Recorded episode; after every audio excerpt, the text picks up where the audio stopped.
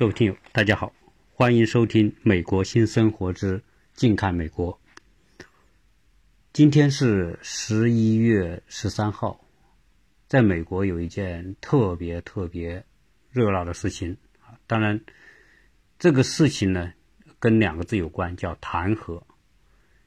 弹劾什么呢？当然，这个弹劾嘛，一定是针对啊美国的最位高权重的人而。专门使用的这个名词，那我今天做这个节目的时候呢，我还不太敢直接的来说，因为我要将这一期节目上传到某一些音频平台的时候呢，由于容易被界定为时政节目呀，所以呢，啊，为了不下架呢，我在谈这一期节目的时候呢，先做几个啊说想说。这个弹劾相关的人的直接的名称，而改用一些其他的名称，比如说川大爷啊，我可以讲，但是呢，我不能讲某某总统。然后我也可以讲这个二大爷，对吧？嗯，比如说你第一大爷是总统，第二大爷就是副总统，这个我也可以讲。啊，所以希望通过避开这些直接的名称呢，而不被直接界定为时政节目，希望大家能够听得到啊，希望大家理解哈，这个这么这么也是出于无奈哈，因为我有太多的节目啊，莫名其妙的被就被界定为是时政内容啊，被删掉，呃，同时呢还要扣我的信用分啊，说我这个信用不好。当然，我现在呢，啊，节目是有两个渠道发出，一个是某一个音频渠道啊，大家我的听友肯定都知道了是哪一个。当然，另外一个呢，就是在微信的公众号，我的美国新生活的公众号。如果大家在这个音频平台听不到的话，或者是删掉的话，呃，大家可以转到我的。美国新生活这个公众号去点击收听啊，因为那个内那个呢应应该是不太容易删的啊，而而且相关的一些文字啊，这个在开启这一期节目呃关于弹劾相关的节目之前呢，先做一个小小的说明。而美国呢是一个被称为是呃比较有意思的国家哈，因为它的政治体制呢呃。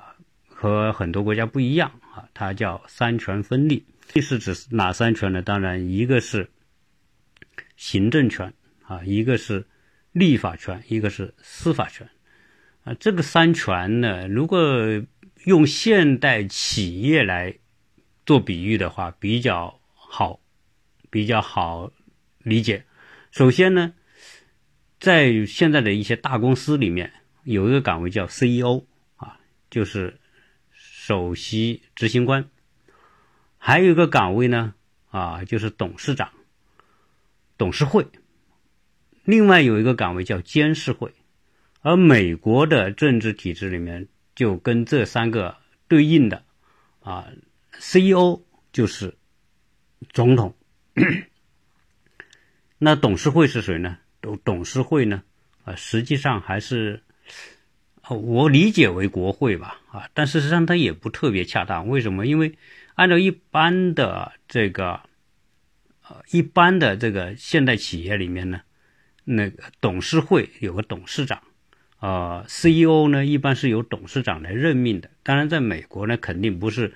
如果我把国会比喻董事会的话，那议长呢也没有权利任命这个总统，对吧？所以啊，这个。也不能够完全对等，但是我我为了比较形象呢，我就做这么一个对类比啊。那我我暂且把国会当成是董事会吧，啊，然后呢，这个美国的法院啊就叫监事会，这就叫三权。然后呢，啊，彼此之间呢相互独立啊，随随便你其中哪一个权是不能够跨越自己的领域去行使和干涉。另外一种权利啊，比如说你是总统大爷是吧？你也不能去干涉司法，你也不能干涉国会。如果你干涉，那那就是违宪，那违宪那就是很违很很很大的事情了哈。啊，所以如果比喻不当哈，希望大家原谅哈。那这个美国的法院呢，最高法院呢，当然就监事会也是监督监督者啊，但实际上它是个审判机构哈，所以呃，我我这个好像也有点乱套啊，反正为了讲清楚呢，我就是乱比喻了。好，那这个这个三权里面呢，当然行政权是由总统来掌握。那作为这个掌握行政权的总统呢，当然从个人来说，他权力是最大的，他也是美国的三军总司令啊。所有的美国的将领都是要任命，所有对外这些这个这个重大的外交啊、什么内政啊，这些都是行政权力啊，是在在他手上啊。当然，这个总统。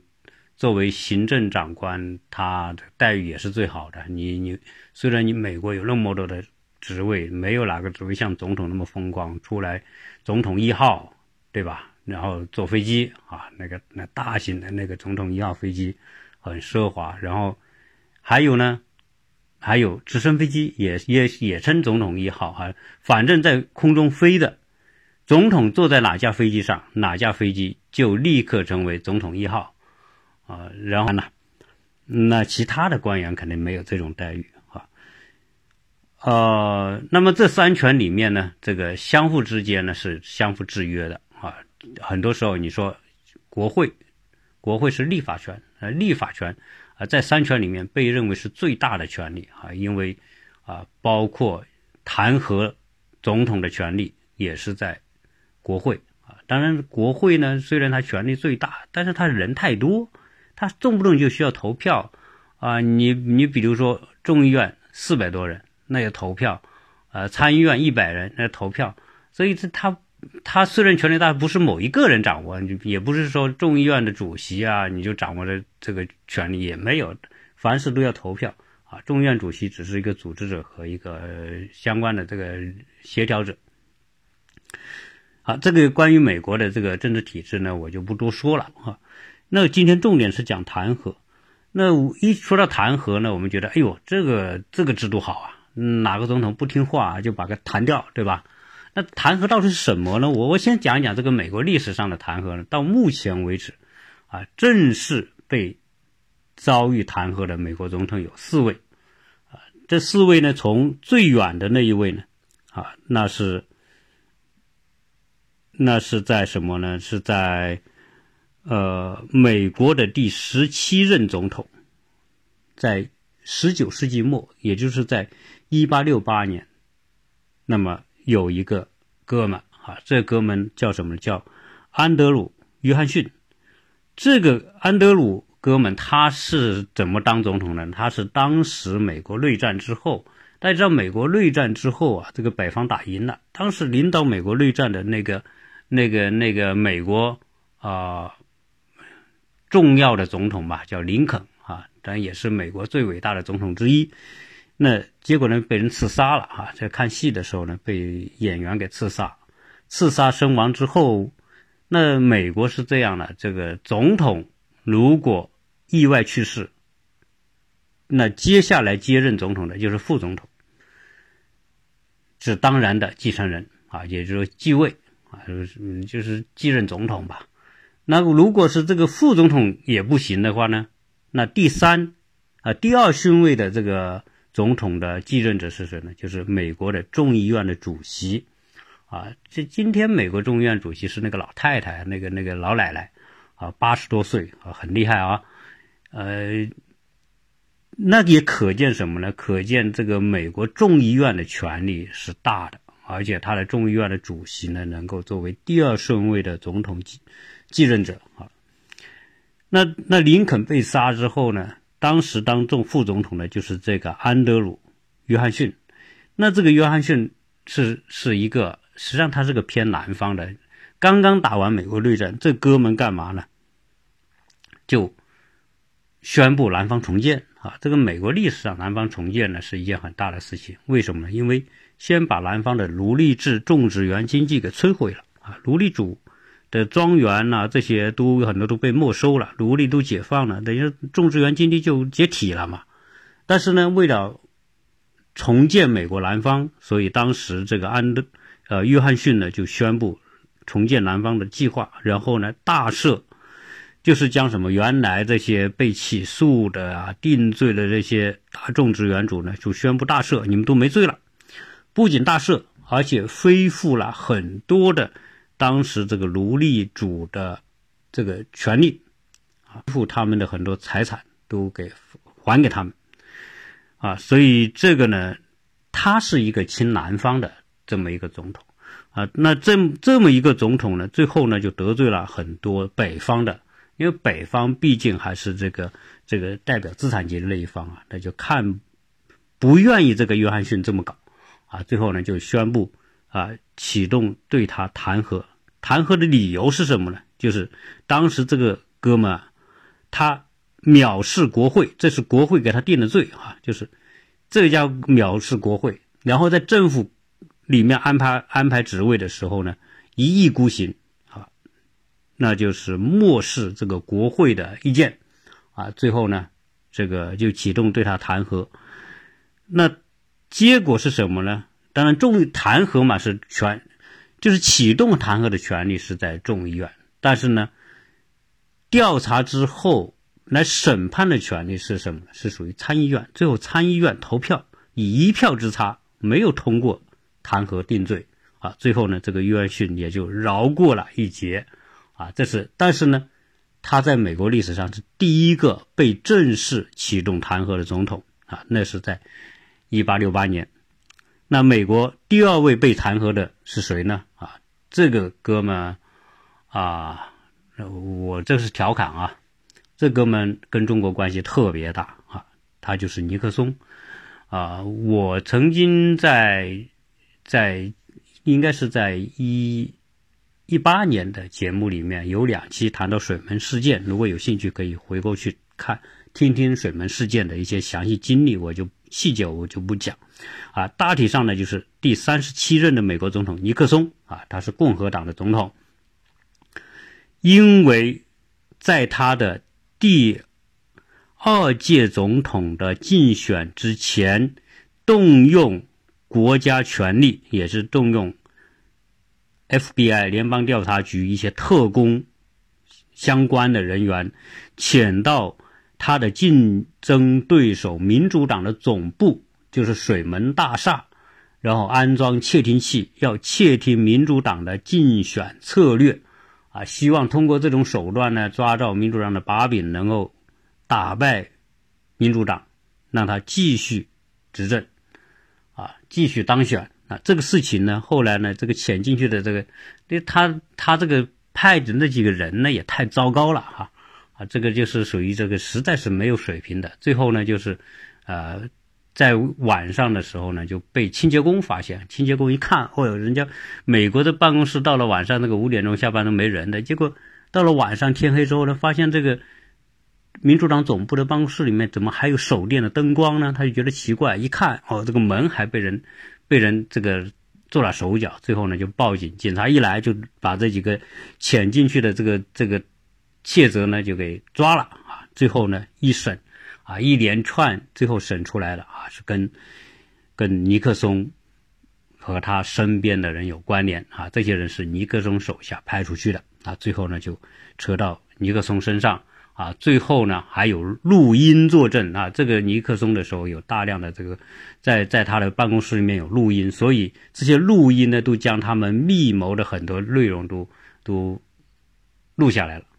最后是铁证如山，当然当时尼克松也不愿意束束手就擒，然后他还做了大量的这个呃阻挠工作吧，啊，然后包括当时他的这个司法部长啊，当时的这些来启动调查他这个案件的人啊，他就要求这个这个司法部长解职，或者是啊解除这个特别检察官啊来。阻止他的调查，啊，最后这些东西都成为他的罪，啊，最后当时的美国众议院也是通过投票启动对尼克松的弹劾，尼克松还想负隅顽抗，最后一分析，他是否定罪是在美国的参议院。当时有人跟他分析，参议院的人肯定三分之二的多数会投投票认定尼克松有罪，违反宪法。你是肯定会通过，你如果通过的话，那就被弹劾解职下台。那如果你那样的话，还不如自己主动辞职。最后尼克松一看大势已去，不好了，只好最后宣布辞职。所以在就美国的参议院定他有罪之前，他宣布辞职。啊，之后呢，由尼克松的副总统福特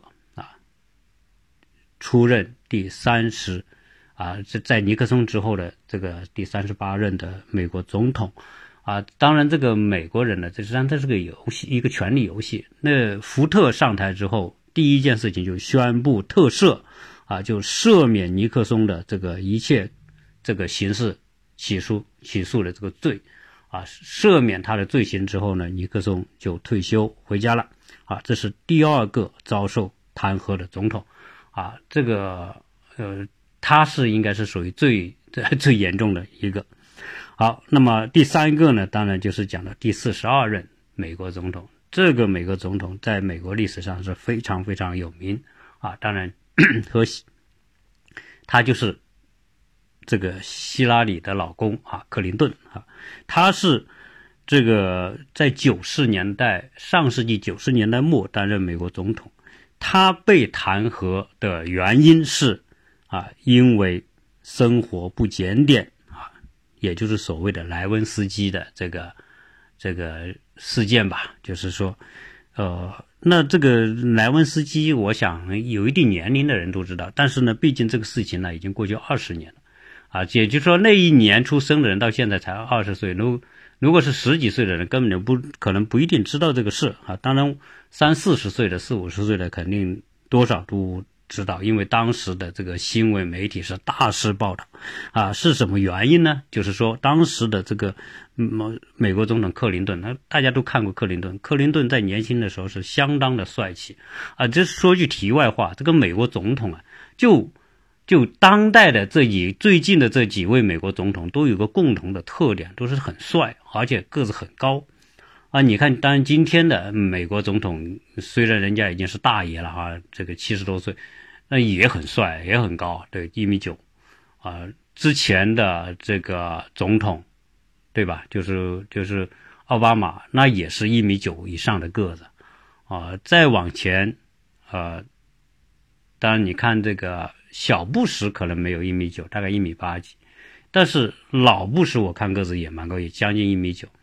在之前呢，那克林顿，克林顿那是标准的一米九几，非常帅气，一满头金发，啊，非常非常帅。但那个时候他他当总统的时候才四十多岁，也是年年轻气盛啊，精力旺盛，荷尔蒙最最最分泌最旺盛的时候，对吧？所以呢，他这个办公室呢来了一个实习生啊，这个其实叫莱文斯基，这个这个小姐啊，这个女实际上是大学刚毕业的。这个白宫也有意思，他们这个这个请这个实习生还是不带薪的，说白了就是来锻炼一下，不发工资的，啊，就就这么一个人呢，在白宫干嘛呢？当然是做一些普通工作嘛，就是收发一些信件呐，传递一些东西啊。但是他可以接触最高的职位最高的人，也能够接触最高的机密的一些文件。他就是在这个白宫里面专门传递从国会递交给总统的相关的一些文件，啊，这个这个国会议员也不是说是人人都跑过来，那几百个，对吧？五百多位议员每天都跑过来找总统递交材料，总统他什么事干不了，所以呢，有专门一个人，哎，要递交总统材料，你就放到某一间这个办公室，由某一个人专门收集、整理、登记。啊，注册造册，最后呢再递交给总统。作为这个来小姐就干专门干这事，那就是专门收发这些，那就经常要进椭圆形办公室啊。这椭圆形办公室，我跟大家说一下，我在美国的听友那就不用说，肯定都去过啊，都知道椭圆形办公室怎么回事。呃，白宫的那个椭圆形办公室呢，我到目前为止还没去过，但是我去过什么呢？要知道我去参观过几个美国总统的图书馆，纪念也是他的纪念博物馆。呃，在加州的时候，我就参观过尼克松的这个博物馆啊，不是讲过几期尼克松的嘛？因为我去参观他的这个图书馆，那里面呢就有一件按照现在美国。白宫的椭圆形办公室一比一的比例做的一间办公室，所以你只要去美国的历任总统的图书馆或者是他的博物馆，一般现在是图书馆和他的纪念博物馆是合二为一啊。正好我现在在的这个亚特兰大是卡特的故乡。所以卡特的图书馆呢就在我这附近啊，当然我现在还没去，我准备也去。这里面也有一间他的椭圆形办公室，所以呢，我就通过这个呢去过椭圆形办公室。椭圆形办公室坦率讲呢都不大啊，算上一起的也就三四十平米吧，也是不是特别大。里面就一个总统办公桌，一一张沙发，几个案几啊，就就就那么简单。实际上他这个。呃，说的不好听，就是一个很朴素的办公室。我们国内随便找一个什么大公司的总裁的办公室，都比白宫要豪华。啊，这个白宫呢是不能造的太豪华，如果造的太豪华，这个老百姓就有意见，所以他就只能朴素。白上墙上就是贴点墙纸了，顶上就是普通的啊，一个国徽在在中心啊，那个灯光我看也不怎么亮啊。总之吧，就是一件呢。挂着嗯那个啊华盛顿的画像啊林肯的画像等等，好，那这个来小姐呢就专门进去，进去之后呢那就一来二往的就熟了嘛。这个那时候的来小姐还是比较漂亮的啊啊说白了人家是大学生嘛，就是属于新鲜出炉的啊这个这个啊充满这个诱惑的。那我们当时的这位总统先生呢也是帅气对吧？精力旺盛。结果呢，这个啊也是荷尔蒙作怪啊，就是一来二往那就熟了，熟了之后呢还有好感，有好感之后呢就开始呢，从一九九五年的时候呢，哎他们就开始约会啊，这个但是你知道这个总统啊，这个是实在是太招人注目了，你基本上不太可能到外面去约会，你说找外面找个什么妞啊是吧？啊喝个咖啡咖啡呀什么的那是很难的，美国。那这我在美国就看，除了一些酒吧、咖啡厅之外，没什么地方约会啊。你说看个电影，那么也不行吧？就公共场合根本没法约会。所以作为总统来说，一出门那就是这个特勤局跟着，这三前呼后拥，他没办法弄他，但是他又就看上别人了。呃，当然别人也看上他，那那个换谁都会看上，对吧？你那那么帅气的这个四十多岁的这个总统。那么有魅力，那这个他大学刚毕业，二十多岁，虽然当时这个克林顿比他大二十多岁啊，但是他毕竟还是年轻嘛。当然，总统看得上他，那那是多少辈子修来的福，所以也是很很很很愿意啊，就是呃投怀送抱，所以就两人就约会吧，就约他约来约去呢，只能在自己的办公室。说白了，在白宫里边，那你知道白宫是总统的这个这个。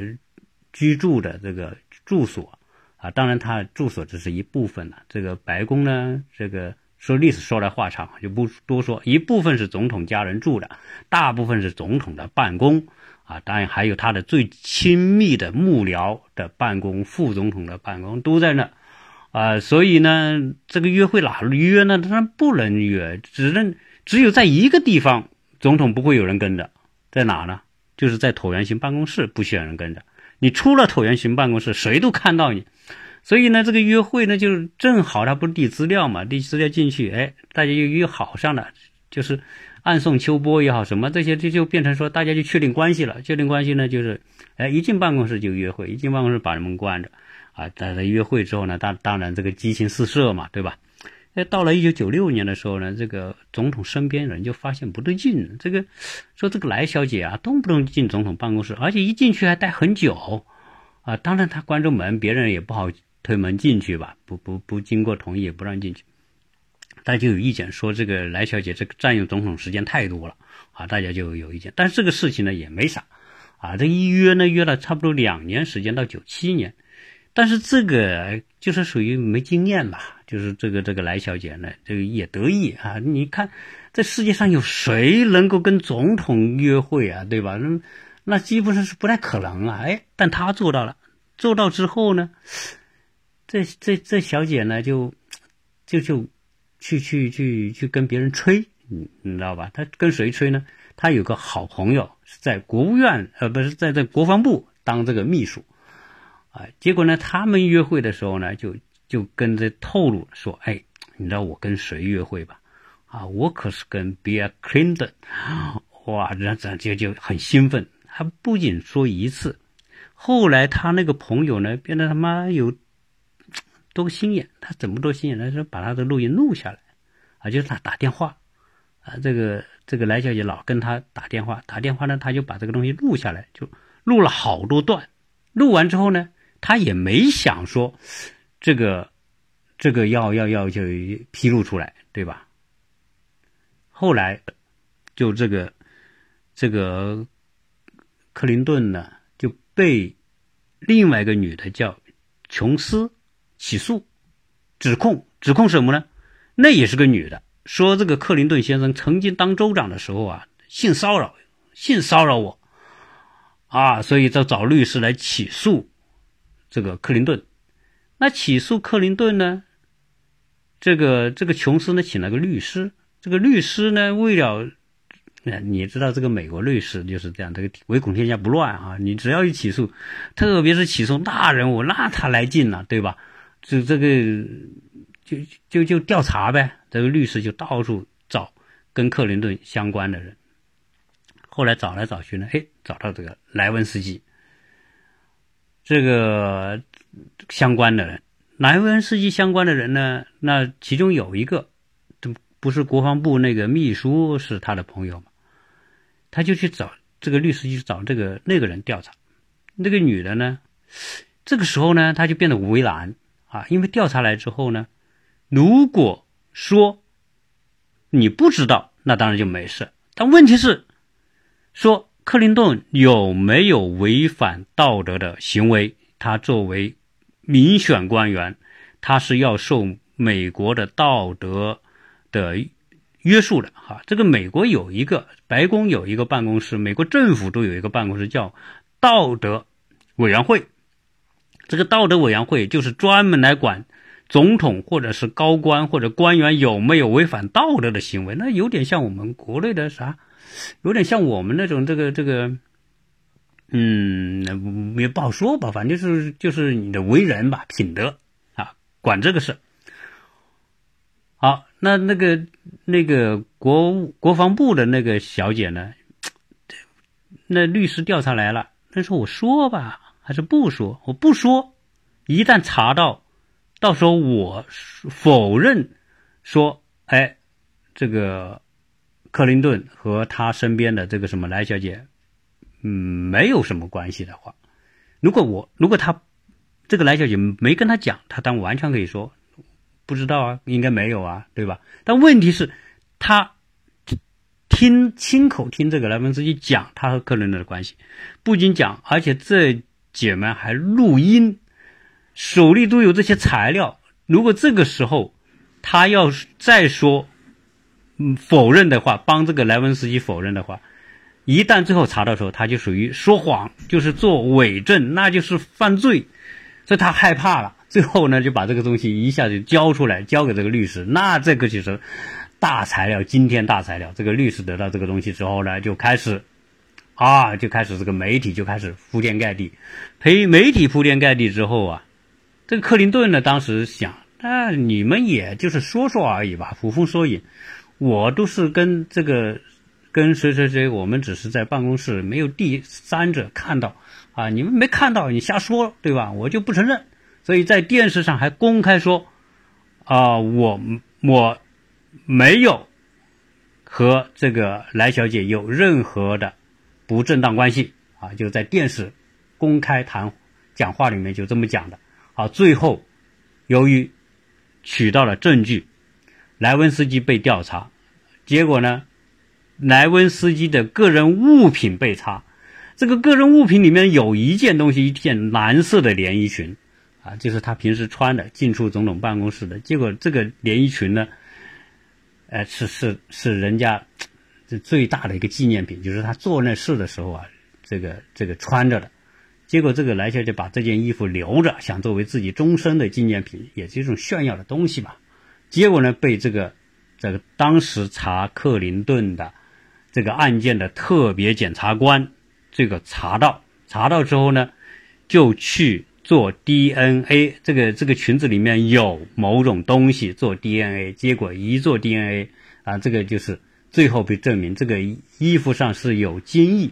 啊，最后呢，检测这个东西就是 克林顿本人的，那这个就是无，那就再也没法抵赖了啊！录音也有，而且这个 DNA 检测的证据都有。最后，克林顿蔫了，只能是后来在这个呃九八年的时候公开道歉，说我撒谎了，我对不起全国人民，我也对不起我的太太啊。然后怎么怎么样，就一阵忏悔，啊，忏悔没用啊，因为你是总统撒谎啊，违反道德，所以最后呢，众议院启动弹劾啊，最后呢，啊，弹劾调查完之后，这不是一大堆证据嘛？你总统，呃，这个这个这个不道德嘛？啊，最后呢，由参议院来投票是否定罪啊。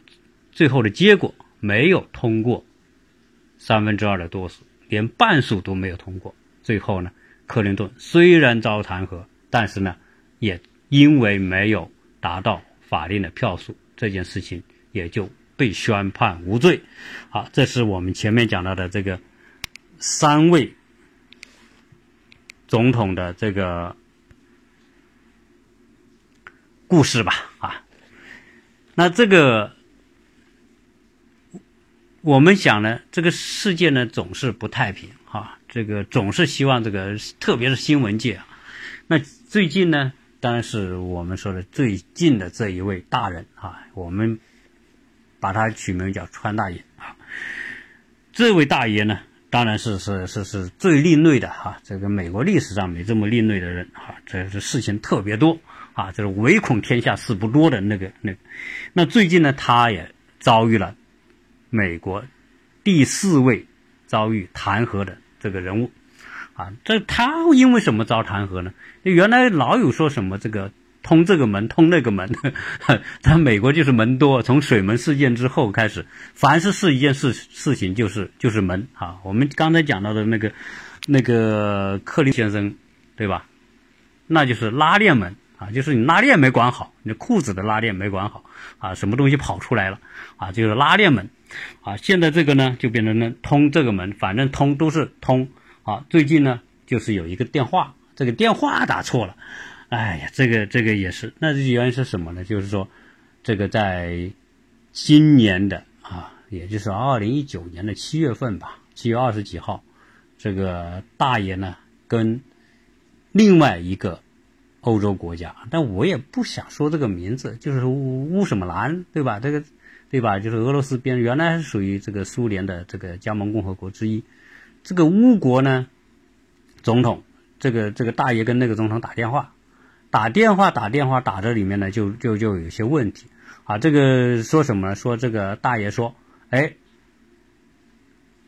我们现在的啊，原来的某一位副总统。他的儿子在你们这做生意，而且担任你们这某一个什么天然气工集团的这个董事，啊，然后有涉嫌有这个腐败的一些行为，啊，你们要调查他啊，调查，所以调查这个原来这个副总统，也就是说那个原来的二大爷和他的儿子啊，有这个你们要调查他啊，然后这个这一通电话里面呢打下来啊，从。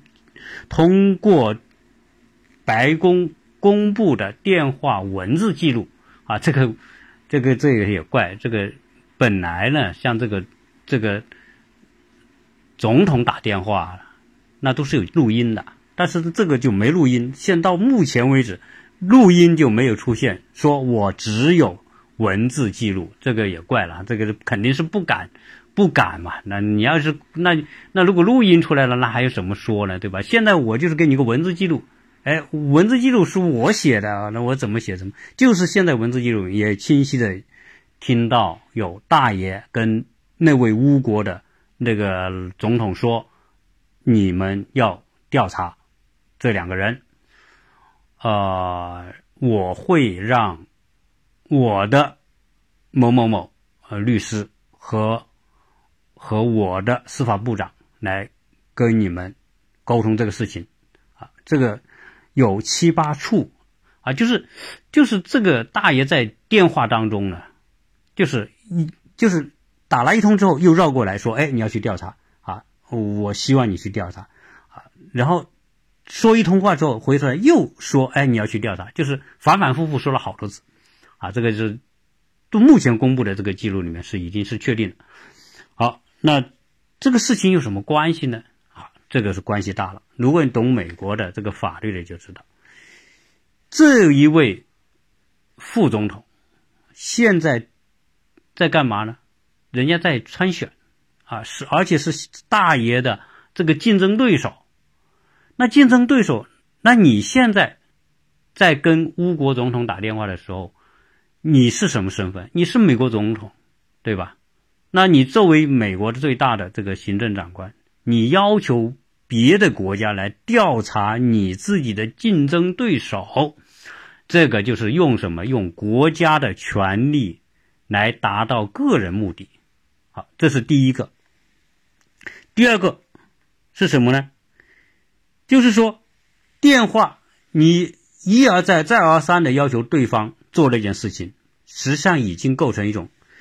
对对方施加压力，而且关键的是，这个，嗯，我们的国会已经通过了要给乌国将近四亿美元的援助，来加强这个乌国的反对分裂势力的武装，啊，这个是必须给的。但是呢，你大爷你没给，你把这个扣下来，扣下来作为一种交换条件，如果你去调查。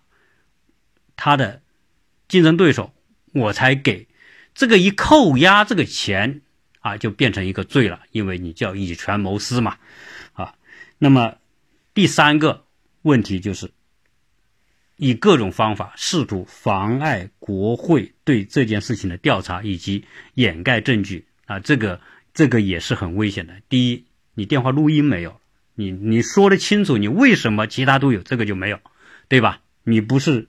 掩掩盖证据吗？第二呢，国会发出全票要你提供证据，你还不给，我就是嘴硬，我不给啊！这个政府官员去作证不让，那这一切那都构成这个妨碍这个调查，这就是我们说大爷现在遭遇到的麻烦。那这个麻烦呢，在前段时间，这个美国的众议院。一直有人就说要弹劾弹劾，但是呢，就是没有弹劾，啊，没有启动。当时这个我们说的这个民主党主席啊，啊，众议院的这个呃议长，就是不调查他，算了，让他未来这个这个判他有罪就行了。结果这个电话打完之后呢，你看七月份打的，现在才开始弄出来，现在十一月份了，是什么？是因为内部政府内部有人。觉得这个不妥啊，这个这个话说来也有意思，也就是说，这个国与国手里一个人打了，都有很多相关的人都要参与的，比如说你这个老二要参与，对吧？你管外交的要参与，还有相关的人员，什么助理啊什么的啊，很多相关的什么大使啊这些啊，还有什么助理国务卿啊等等，这些相关的人都是同时在线上的。结果其他人在线上，最后呢，要要有一个是助理国务卿啊，那这个助理国务卿呢，他要写一份备忘录，备忘录里面呢，他就写到，写到什么呢？就是说，你现在以这个要求对方来调查，同时呢，啊，又。扣押着这个援助不给，啊，那这个呢会违反有损美国的法律，啊，所以他在备忘录里面呢就对此表示担忧，啊，同时呢后来有人向国会举报，啊，举报这件事情之后呢，国会才知道哦有这么一通电话，最后呢。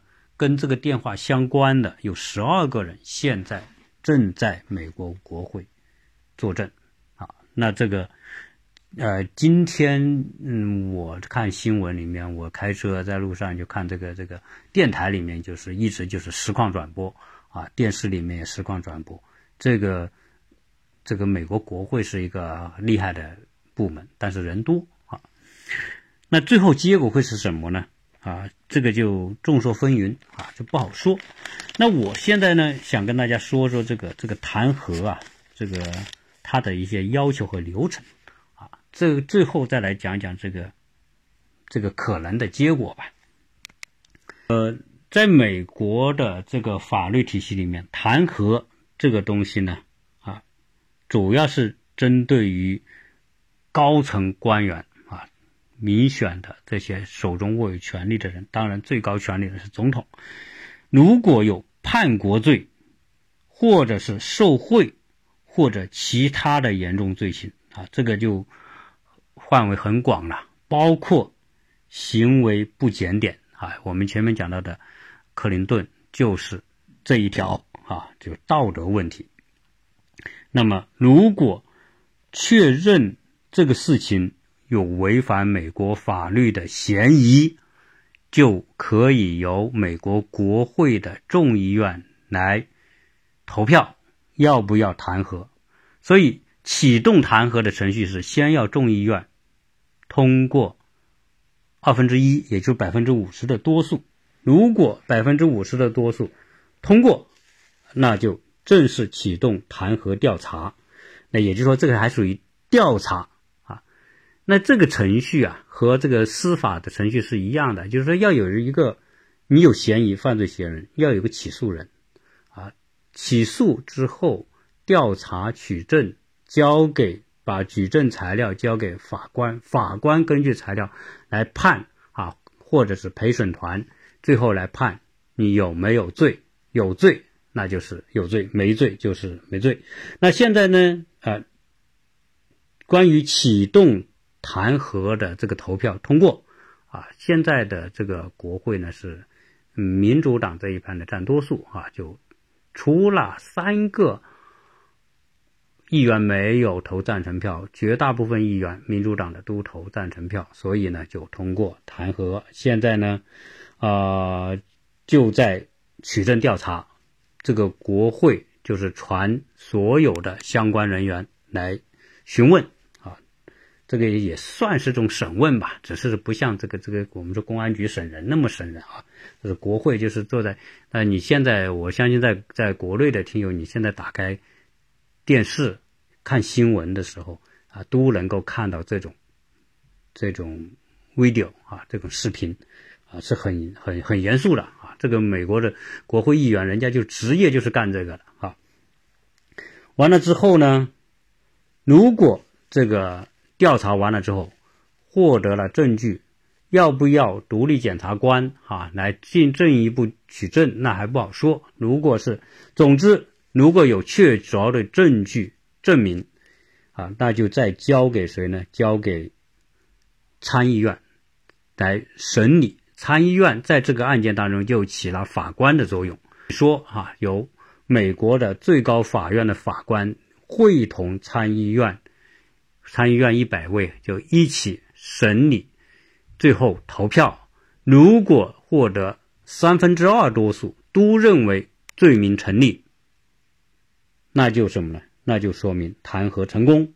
那如果是在投票啊确认弹劾成功的那一刻，总统就失去他的总统权利，他就必须啊这个被解职啊罢免。正式罢免。那从现在的情况来看呢，这个参议院会有点问题，因为参议院还是属于啊共和党的阵营啊，共和党占多数。那对于目前这种情况呢，啊，还是属于这个。当然，你说我们说大爷是属于共和党，那这是共和党肯定是帮共和党的嘛。所以在在在参议院基本上来说啊，由于他占多数席位，所以这个通过的概率可能不大。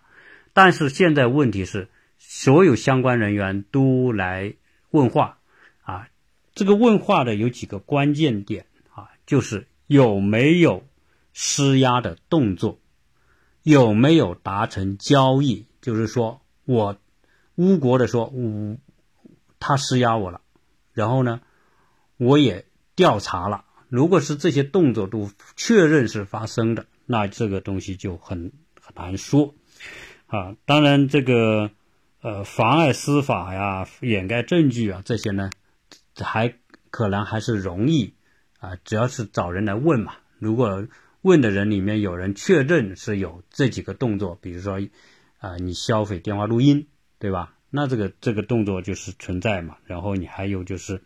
啊，妨碍调查，你不让这个政府的人员去到国会作证等等，这一切啊，这个都是比较容易的啊。现在这个争议的啊，就是有没有，就是这些意图你是肯定有的，但是呢，是不有实质的、实质的这个这个动作发生啊？那就变成说不好确认，我只是一个想法，还我还是我已经发生这个行动啊？我想未来呢，会围绕着这个来弄。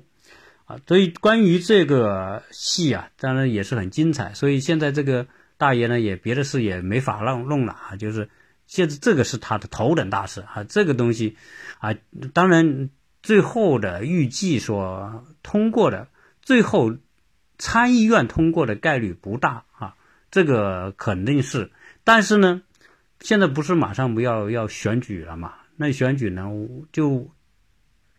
这个民主党说：“我只要能够启动弹劾，我就是对你声声誉的一个打击啊！在美国历史上还没有几位总统有这个待遇的，我就给点这个待遇给你，对吧？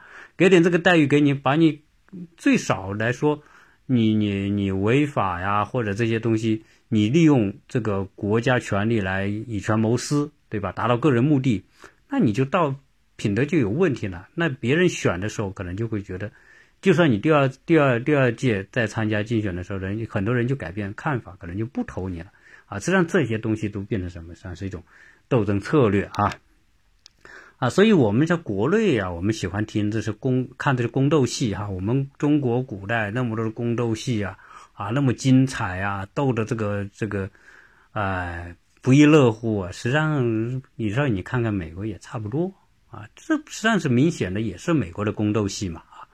这个两两党之间争争斗争权，啊，那就是用那争权那怎么呢？那就在美国当然有一套它的游戏规则啊，弹劾是其中的游戏规则之一，啊，但是呢，从目前来看，要弹劾一个总统呢是很难的，在美国历史上到目前为止还没有一次弹劾成功的，啊，虽然有四位遭受弹劾。我刚才把前面三位已经讲了，啊，实际上呢，要么就是提前辞职了，对吧？尼克松，哎，我我就辞职了，你就不用弹劾了嘛，对不对？啊，然后呢，这个拉链门呢，最后呢也没通过，啊，最后呢也是折腾了两年，啊，这个花了不少钱，这个你想这个调查，啊是要花很多钱的，那么多的人啊，美国的这些最后。你这些起诉啊，如果是属于这种案件的话呢，都是要花很多钱。当然，你说大爷肯定不缺钱，对吧？他据这个福布斯公布，他三十四亿美金的身家，打这点官司是没问题的了。但是当初人家克林顿因为拉链门打官司，那那那两年打下来，他还得请律师啊，这个律师费谁出啊？是他个人出，不是说美国政府出，美国政府才不给你出这个钱呢。对吧？这个预算没这一部分，那你自己出。所以当时克林顿打这个官司花了一千六百万美元。打完这个官司之后，卸任总统之后就欠一屁股债啊！但是后来就拼命赚钱嘛。他当过总统的人，最后他是还是什么演说啊、出书啊、当顾问啊，这个那个，还两年之后就把钱给还还了，而且赚钱了，对吧？啊，所以这个当然这个对我们现在这位大爷来说是没事啊，这个有的是钱啊，就缺不缺的就是钱啊，所以这个我相信请什么大律师都没问题啊。当然这里面搅和好多人进去啊，太细节的就不讲啊。这么一个，我我今天讲做这期节目呢，是把它作为一种娱乐化的节目来来来讲啊，讲讲历史上的这种啊发生过的哈，这弹劾是怎么回事啊？这个作为了解美国的一部分吧，希望大家呢，呃，能够觉得。好玩啊，这个看戏嘛，这是这个精彩的戏。如果如果你是在美国的话，你能够直接打开电视，你现在打开电视看到的就是这个这个质询啊，调查这些相关人员的这个一一天一天，这个接下来就是要一共要十几人出出到这个众议院来作证啊，所以这个。啊，我当然，我们说正好这个时候能经历这么一件事情啊，看看这种戏也挺有趣，啊，所以今天呢就跟大家聊这么多，啊，谢谢大家收听。